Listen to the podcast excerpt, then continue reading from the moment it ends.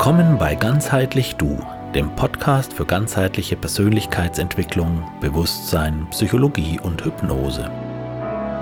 Mein Name ist Michael Schramm und ich unterstütze als Heilpraktiker für Psychotherapie und Coach Menschen vor Ort bei ihrer Suche nach Antworten auf ihre persönlichen Fragen und Herausforderungen des Lebens. Außerdem biete ich Online-Beratung über meine Internetseite www.heilpraktiker.com online-psychologie.info. In meinem Podcast Ganzheitlich Du philosophiere ich über Fragen des Bewusstseins und der Ganzheitlichkeit, über Psychologie, Psychotherapie, Pädagogik und das Leben. In der ersten Folge habe ich mich mit der Frage beschäftigt, was Ganzheitlichkeit ist. Heute in dieser zweiten Folge geht es wie angekündigt um Hypnose.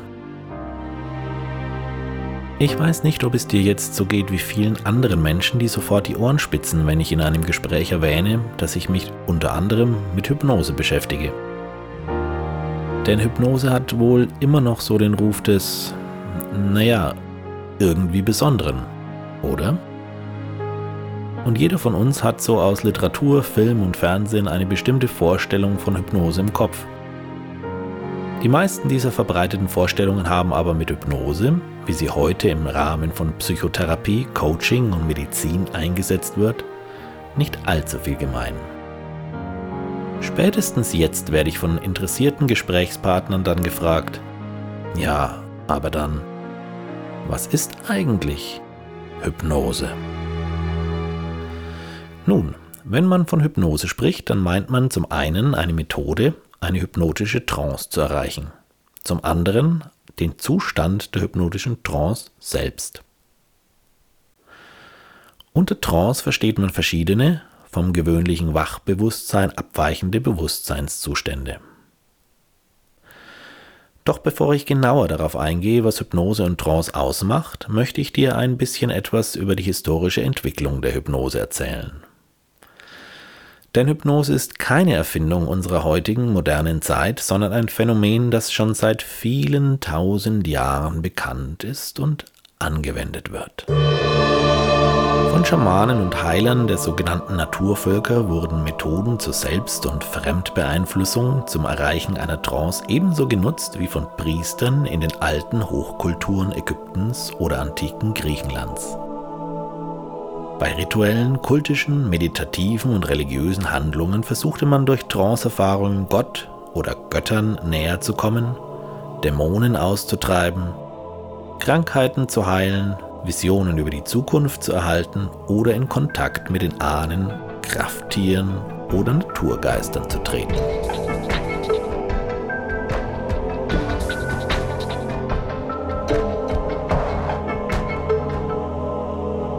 Den Beginn der Hypnosetherapie der Neuzeit lässt sich auf das Jahr 1774 datieren. Zu dieser Zeit praktizierte der deutsche Arzt Franz Anton Messmer eine Methode, mit der er durch Auflegen von Magneten auf erkrankte Körperstellen erstaunliche Heilerfolge erzielte. Später benutzte er für seine Heilungen nur noch seine Hände, die er über den Körper der Patienten strich. Seine Heilerfolge schrieb er einer kosmischen Kraft zu, die er Universalis Fluidum oder Magnetismus Animalis nannte. Durch seine Methode sollte die ungünstige Verteilung dieses Magnetismus im menschlichen Körper aufgelöst werden, die er als Ursache für die Krankheiten seiner Patienten ansah. Dieses sogenannte Mesmerisieren war später im 19. Jahrhundert sehr bekannt.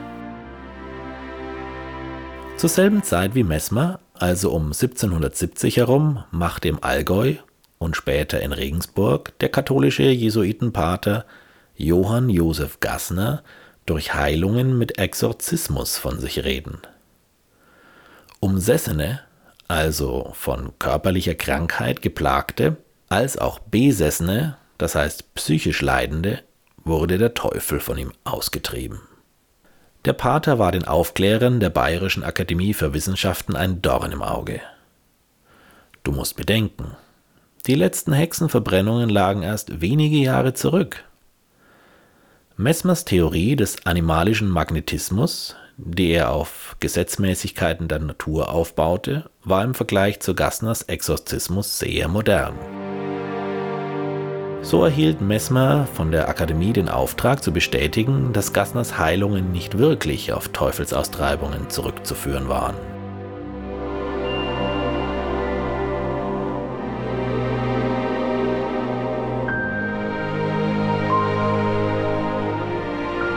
Letztendlich entschied Mesmer den Streit zwischen Aufklärung und christlich-mittelalterlichem Aberglauben. Gassner wurde der Exorzismus untersagt, auf Geheiß des Kaisers aus Regensburg verwiesen und vom Bischof in eine unbedeutende Pfarrei versetzt, wo er als Dekan seinen Lebensabend verbrachte und nicht weiter beachtet wurde. Dennoch stieß auch Mesmers Heilmethode vielfach auf Skepsis. Die medizinischen Fakultäten in Wien und Paris hielten sie für Betrug. 1784 urteilte eine extra einberufene königlich-französische Kommission aus Wissenschaftlern, dass es keinen klaren Zusammenhang zwischen der Behandlung und dem Heilerfolg gäbe. Nachdem sich Mesmer zur Ruhe gesetzt hatte, übernahm sein Schüler, der französische Adlige Marquis de Puységur, in den 1780er Jahren die öffentlichen Behandlungen und fand zahllose Nachahmer. Auf diese Weise erlangte das Mesmerisieren trotz des vernichtenden Urteils der Fachwelt unter der französischen und deutschen Oberschicht große Beliebtheit. Mehrere Schulen und Fachgesellschaften wurden zwischen 1780 und 1790 gegründet. In Berlin und in Bonn wurden 1816 sogar Lehrstühle für Mesmers animalischen Magnetismus eingerichtet De Puységur machte bei seinen Behandlungsversuchen zum Teil andere Beobachtungen als die Phänomene, die Mesmer beschrieben hatte. Während Mesmers Patienten für gewöhnlich theatralisch anmutende krampfartige Schüttelanfälle zeigten, blieben einige von de Puységurs mesmerisierten Patienten eher ruhig und fähig zur Kommunikation mit dem Behandler. De Puységur bezeichnete diese Erscheinungsform als magnetischen Schlaf oder Somnambulismus. Im Unterschied zu Mesmer schrieb de Puységur die Wirkung seiner Behandlungen nicht einem universellen Fluidum bzw. Magnetismus animalis zu. Er hielt den psychologischen Aspekt des kommunikativen Zusammenspiels in der Beziehung zwischen Mesmerisierer und Mesmerisiertem für ausschlaggebend. Damit ist letztendlich de Puységur als derjenige zu betrachten, der als erster Pionier der modernen Hypnose eine heute noch gültige Erklärung lieferte.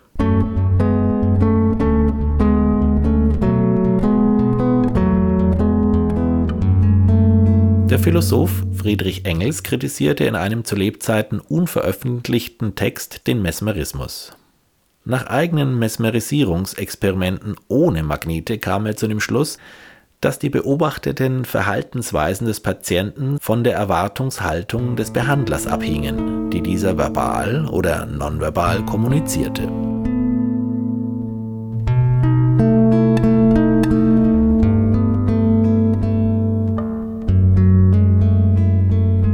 Im November 1841 wurde der schottische Arzt James Braid durch eine Vorführung des Magnetiseurs Charles Lafontaine auf den animalischen Magnetismus aufmerksam. Da Braid der Auffassung war, dass das Phänomen wissenschaftlich erforschbar sein müsste, begann er mit Versuchspersonen zu experimentieren. Er bat sie, glänzende Gegenstände mit den Augen zu fixieren. Auf diese Weise gelang es ihm, sie in einen Zustand der Trance zu geleiten. Braid erkannte den zugrunde liegenden Zusammenhang zwischen psychischen Vorgängen und körperlichen Reaktionen.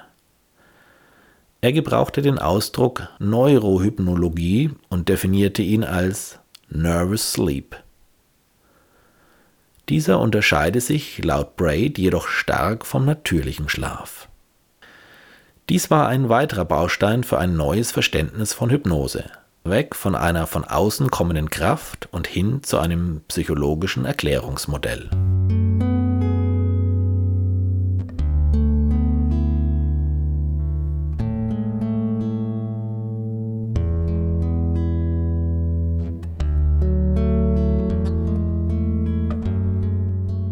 Ende des 19. Jahrhunderts lieferten sich zwei Hypnoseschulen heftige theoretische Auseinandersetzungen. Die Schule von Nancy von Hippolyte Bernheim und das Salpêtrière in Paris. Im Salpêtrière lehrte und forschte der Psychiater Jean-Martin Charcot. Charcot genoss einen ausgezeichneten Ruf und leistete bedeutende Arbeit auf dem Gebiet der Neurologie. Charcot suchte eine organische Ursache für die theatralischen, aufmerksam heischenden Verhaltensweisen, die vor allem viele seiner jungen weiblichen Patientinnen zeigten und damals als Hysterie diagnostiziert wurde. Dafür experimentierte er auch mit Hypnose. Er kam zu dem Schluss, dass Hypnose eine künstlich hervorgerufene Hysterie sei. Vor einem staunenden Fachpublikum versetzte der pathetische und herrische Oberarzt junge Frauen durch seine Schreckhypnose in Trance. Auch der junge Sigmund Freud gehörte zu den Bewunderern Charcons. Sigmund Freud besuchte Charcot 1895 bis 1896 und versuchte Hypnose bei seinen eigenen Patienten anzuwenden. Es ist nicht klar, warum er damit weniger Erfolg hatte und die Hypnose wieder fallen ließ, auch wenn es sich darüber vortrefflich spekulieren lässt. Sicher ist jedoch, dass er in Abkehr zur Hypnose seine eigene Technik der freien Assoziation entwickelte. Durch die Bekanntheit und den Einfluss Freuds auf die Psychotherapie im deutschsprachigen Raum verlor Hypnose als therapeutische Technik Anfang des 20. Jahrhunderts an Bedeutung.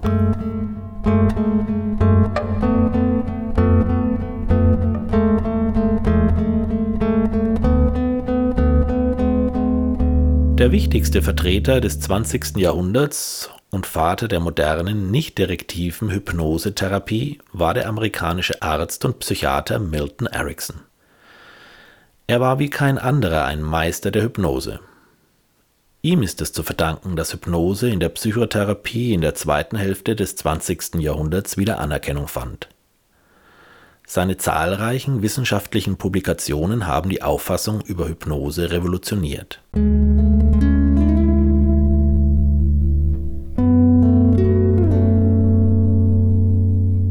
Erickson erkrankte im Alter von 18 Jahren an Kinderlähmung. Er lag mehrere Tage im Koma und war anschließend vollkommen bewegungsunfähig. Er saß in einem Schaukelstuhl und wünschte sich sehnlichst aus dem Fenster zu schauen. Und könnt ihr euch vorstellen, was dann passierte? Der Schaukelstuhl bewegte sich. Leicht aber immerhin eine Bewegung. Durch dieses Erlebnis ermuntert, gelang es Erickson, seine Muskeln mit Hilfe seiner Vorstellungskraft nach und nach wieder zu aktivieren und sich wieder zu bewegen. Durch beharrliches Üben konnte er nach einiger Zeit sogar wieder gehen. Während seines folgenden Studiums der Medizin begann Erickson sich eingehender mit Hypnose zu beschäftigen. Er entwickelte einen eigenen Ansatz, der im Gegensatz zu den standardisierten und autoritären Techniken die Individualität jedes Menschen betonte. Erickson war der Auffassung, dass für jeden Patienten ein eigener Ansatz und Zugang gefunden werden müsse. Er nutzte flexibel jede Reaktion des Patienten zur Trance-Einleitung und für Veränderungsprozesse. Im Gegensatz zu Freud betrachtete er das Unbewusste als eine unerschöpfliche Quelle ungenutzter Erfahrungen zur kreativen Selbstheilung. Es ging ihm nicht darum, seinen Klienten Lösungsstrategien vorzugeben. Vielmehr wollte er sie unterstützen, die durch starre Denkmuster begrenzte Fähigkeit des Bewusstseins zu erweitern, um Wege zur Problemlösung zu finden. Oft erzählte er seinen Patienten und Schülern Geschichten, Anekdoten und Metaphern, um ihnen indirekt Möglichkeiten zur Veränderung anzubieten. Damit lässt sich Ericksons Hypnotherapie als einen humanistischen Ansatz der Psychotherapie betrachten. Dank Erickson und seiner Schüler findet Hypnose heute wieder Anwendung in Praxen deutscher Psychotherapeuten, Ärzte, Zahnärzte und Heilpraktikern. Und seit einem Gutachten des Wissenschaftlichen Beirats Psychotherapie von 2006 gilt Hypnosetherapie in Deutschland als anerkannt. Und damit komme ich zum Ende der heutigen Folge von Ganzheitlich Du, dem Podcast für ganzheitliche Persönlichkeitsentwicklung, Bewusstsein, Psychologie und Hypnose. Wenn es dir gefallen hat, dann abonniere meinen Podcast. Und wenn du Fragen oder Anregungen hast, dann schreib mir einfach. Ein wenig ist es in dieser Folge ja schon angeklungen, was Hypnose ist. In der nächsten Folge möchte ich darauf näher eingehen und auch so manches Missverständnis ausräumen. Ich würde mich auf jeden Fall freuen, wenn ich dich wieder zu meinen Zuhörern zählen darf. Tschüss und Ade, dein Michael Schramm.